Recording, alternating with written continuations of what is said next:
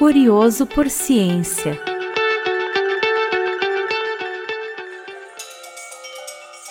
Olá, eu sou a Isabelle Rodrigues. Essa semana no Curioso por Ciência vamos desvendar alguns segredos sobre a obesidade e saúde, graças a uma tese de doutorado chamada Fatores de risco sociodemográficos e reprodutivos associados à obesidade e à síndrome metabólica em uma população de mulheres brasileiras da cidade de Ribeirão Preto, um estudo de corte.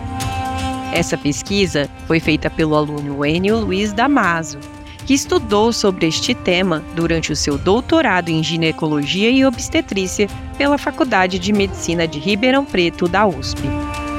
Antes de falarmos sobre essa pesquisa, é bom entendermos que a obesidade não é apenas sobre ganhar peso. Ela é uma condição que pode trazer muitos problemas à saúde. Além disso, está relacionada a quadros de síndrome metabólica, que envolve problemas como pressão alta e diabetes.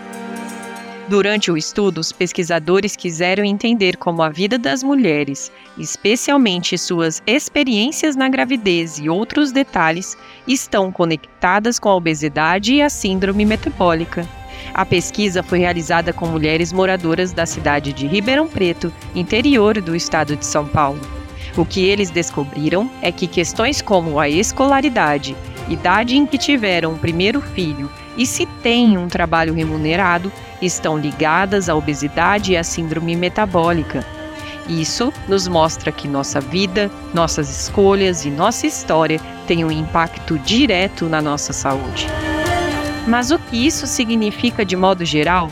Que nossa saúde é mais complexa do que imaginamos.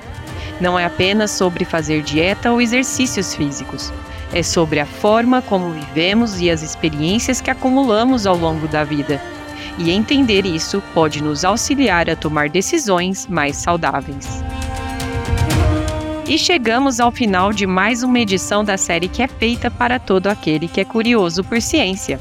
Nesta edição, falamos sobre a pesquisa de doutorado do aluno Enio Luiz Damaso, que foi orientado pelo professor Dr. Ricardo de Carvalho Cavalli, e nos mostrou que a saúde é um quebra-cabeça que envolve muitas peças, elas incluem nossas escolhas, nossa história e o nosso dia a dia.